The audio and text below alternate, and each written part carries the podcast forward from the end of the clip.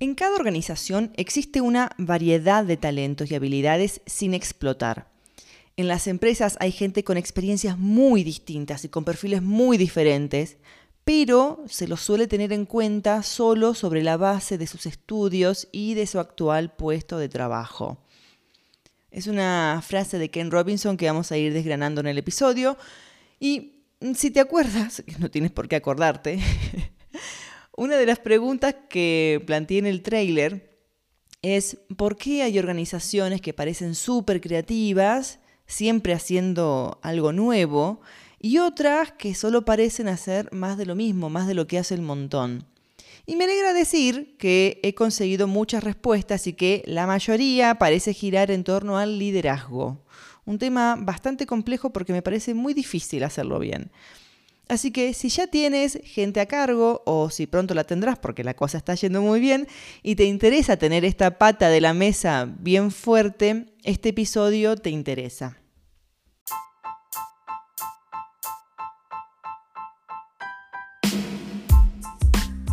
Bienvenido, bienvenida, bienvenida a esta primera temporada de mi podcast Creatividad, Liderazgo y otros cuentos.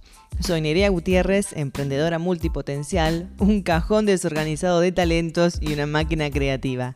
En esta primera temporada te voy a resumir todo lo que he leído sobre procesos creativos, bloqueos, miedos, qué hacer y qué no cuando queremos generar nuevas ideas y sobre cómo liderar equipos para crear una cultura de trabajo en donde la creatividad pueda fluir y los resultados lleguen a ser los que tú quieres. Ve buscando tus post-its porque vas a tener mucho para abundar.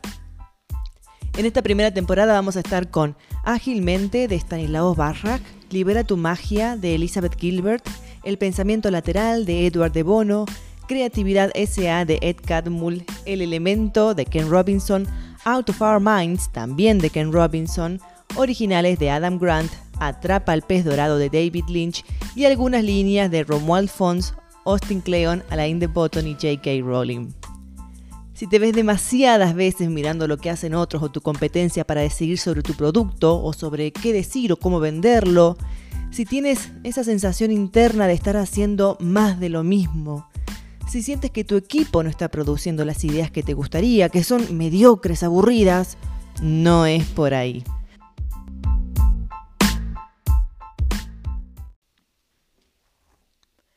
Crear una cultura de innovación solo funciona si la iniciativa es liderada desde el ápice de la organización, si es impulsada desde el liderazgo, dice Ken Robinson.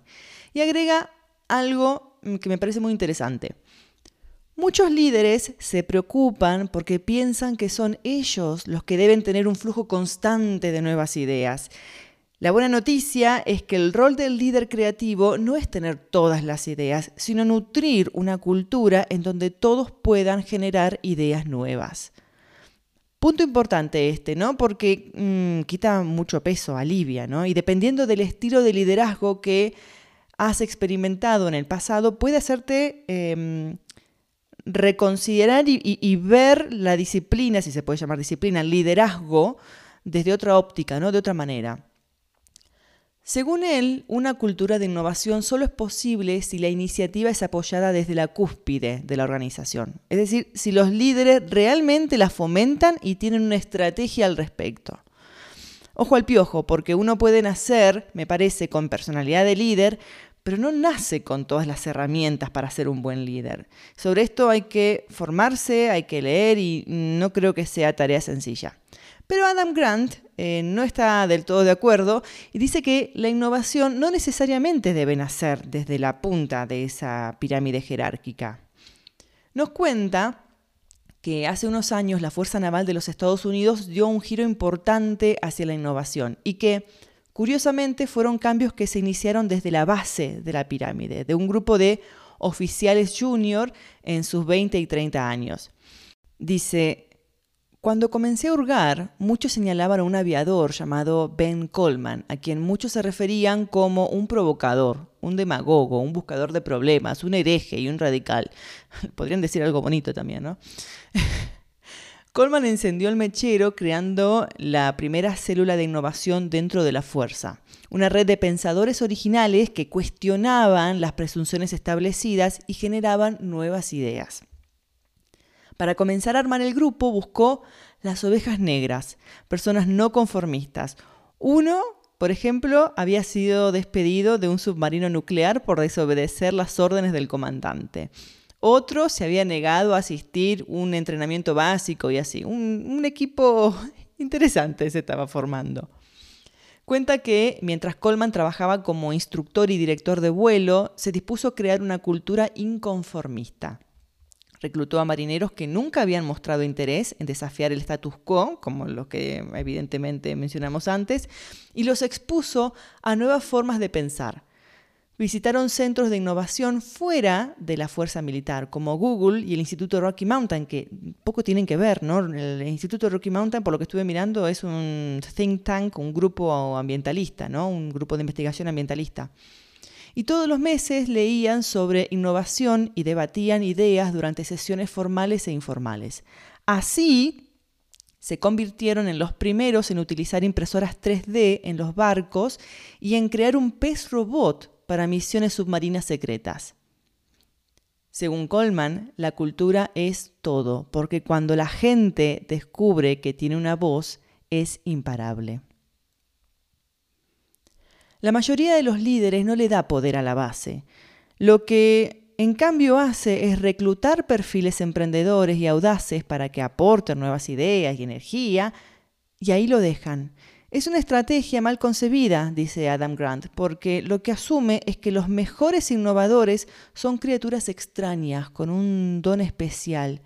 Y agrega que depender de unos pocos que encajen dentro de una idea romántica de lo que es un perfil creativo es una movida a corto plazo, que subestima a todos los demás. La mayoría de las personas son muy capaces de tener ideas originales y de resolver problemas de manera creativa, solo que las empresas para las que trabajan no hacen más que empujarlas a la conformidad y quitarles cualquier capacidad de pensar originalmente. Si hay algo que Robinson resalta y que ya he dicho varias veces a lo largo de esta de la corta vida de este podcast, es que todos tenemos una inmensa capacidad para ser creativos. El desafío es desarrollarla, tanto en nosotros mismos como en la gente que trabaja para nosotros. Y en esto, en el contexto empresarial, el liderazgo tiene una función clave. La consultora McKinsey trabajó con los departamentos de recursos humanos de más de 77 grandes empresas de los Estados Unidos de diversas industrias para comprender cómo desarrollan a sus talentos y las prácticas y desafíos para hacerlo. El 75% de las empresas dijo que a veces no contaban con el talento suficiente. Y todas dijeron tener una carencia crónica de talento en todas las áreas. Esto contradice totalmente lo que dice Robinson, ¿no? O sea, ¿es falta de talento o falta de desarrollo o, falta de una estrategia? El estudio concluyó que desde hace mucho tiempo el talento ejecutivo es un recurso mal gestionado. Ken Robinson se queja de que no se valora ni considera el potencial creativo de las personas y que se espera una linearidad en su carrera y en su vida en general. En cada organización, y esta es la frase que decíamos al principio, existe una variedad de talentos y habilidades sin explotar. En las empresas hay gente con experiencias muy distintas y con perfiles muy diferentes, pero se lo suele tener en cuenta solo sobre la base de sus estudios y de su actual puesto de trabajo. Un ejemplo muy ilustrativo de esto que nos da Ken Robinson es el de un museo muy conocido, que no menciona el nombre, eh, que hace unos años quería hacer algunos cambios e innovar en cuestiones relacionadas con los visitantes del museo y sus hábitos. Para ello, el museo en cuestión estimó que lo más conveniente y lo más inteligente sería contratar a consultores externos. Algo que enfureció a los empleados de seguridad del museo, ¿no? los que están ahí apostados en cada una de las salas, ¿no? Quienes se sintieron completamente ignorados, porque después de todo ellos son los que más contacto tenían con los visitantes, los que los observaban de cerca y los que respondían a sus preguntas. O sea, tenían toda esa gente ya trabajando para ellos que podía claramente responder a todas sus preguntas, pero deciden ir por otro camino que mm, me resulta difícil de explicar. ¿Y cuántas veces en cuántas organizaciones pasará lo mismo, no? Quizás hay un poco de soberbia ahí por parte del liderazgo, ¿puede ser? En la misma línea, Adam habla de lo importante de tener esa diversidad en la empresa y de saber explotarla, porque la clave está en saber explotar la diversidad. Abro comillas, cuando todos piensan de una manera similar y se adhieren a las normas dominantes, cualquier organización está condenada a estancarse. Para luchar contra la inercia e impulsar la innovación y el cambio de manera efectiva, los líderes necesitan asegurar que sus empresas fomenten el pensamiento original. Y con respecto a este conformismo que se debe intentar evitar, subraya que hay que prestar especial atención al momento de contratar a nuevos empleados, por una cierta dicotomía. Por un lado, si en tu empresa no tienes una mm, cantidad suficiente de personas que crean en el propósito y en la misión y en la visión de la organización, entonces mm, faltará motivación y coordinación y terminas teniendo una fuerza laboral que carece de un sentido de propósito o que trabaja siguiendo cualquier propósito. O sea, debes tener una cantidad de gente que tire para el mismo lado, ¿no? Pero, sin embargo, si contratas a demasiada gente apasionada por tu misión, corres el riesgo de ser vulnerable al pensamiento de grupo y a una visión tubular de lo que esté sucediendo que se resista al cambio. Esto significa un riesgo de que termines con muchos evangelistas que jamás cuestionen los efectos secundarios y las posibles consecuencias accidentales de lo que estás haciendo o de lo que tu misión está causando.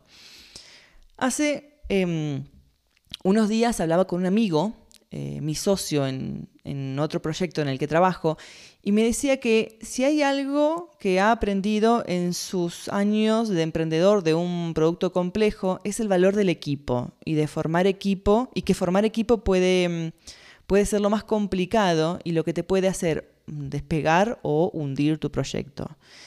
Y sí que es un tema, porque cuando arrancamos, lo que creo que es más común es contratar según lo que ese profesional nos cobre. O contratar porque es amigo de un amigo o porque justo apareció y no solucionó un problema.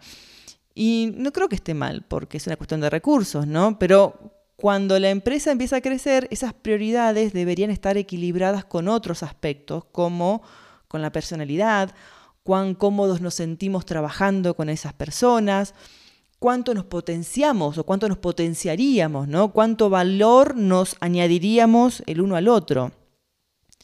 Yo em, hace mucho que trabajo por cuenta propia, pero he tenido un par de muy buenos líderes. Eh, de hecho, em, los últimos, que eran dos o tres personas, eh, fueron capaces de crear un equipo tan sólido de 30 personas, más o menos que éramos, eh, que cuando la empresa quebró, fuimos los empleados los que terminamos consolando a los jefes. Conclusión, cada organización necesita de al menos un puñado de personas que no estén alineadas a tu propósito, porque son los que pueden anticipar el daño que la misión puede hacer y tomar medidas para evitarlo. Y dice que no se imagina un rol más importante para estas personas que no encajan con la cultura que la de cuestionar la mismísima razón de ser de la organización.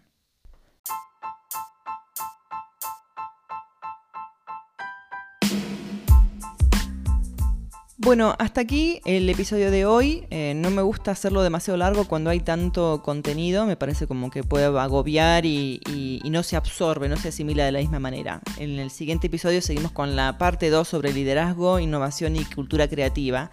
Pero antes de irme, eh, te quiero avisar que estoy mm, regalando por el momento eh, desde, desde mi web, voy a dejar el link en la descripción, una, una guía de pautas o ejercicios para pensar tu emprendimiento de manera creativa. Y no va de colores, no va de fits, no va de branding, no, no, no, no. Es como una forma, son ejercicios para hacerte pensar creativamente tu modelo de negocio, tu propuesta de valor, tu negocio en sí, eh, tu producto, que mm, que te van a ayudar a hacerlo no solamente más creativamente, eh, sino como de manera más auténtica, ¿no? Como para dejar de mirar tanto para afuera y mirar un poquito para adentro y no hacer más de lo que están haciendo. Eh, voy a dejar, como te dije, el link en la descripción, te lo puedes descargar, me parece que es súper potente.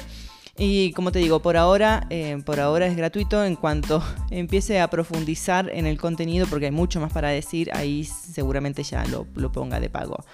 Eh, nada más, nos vemos, nos vemos, nos oímos en el episodio que viene.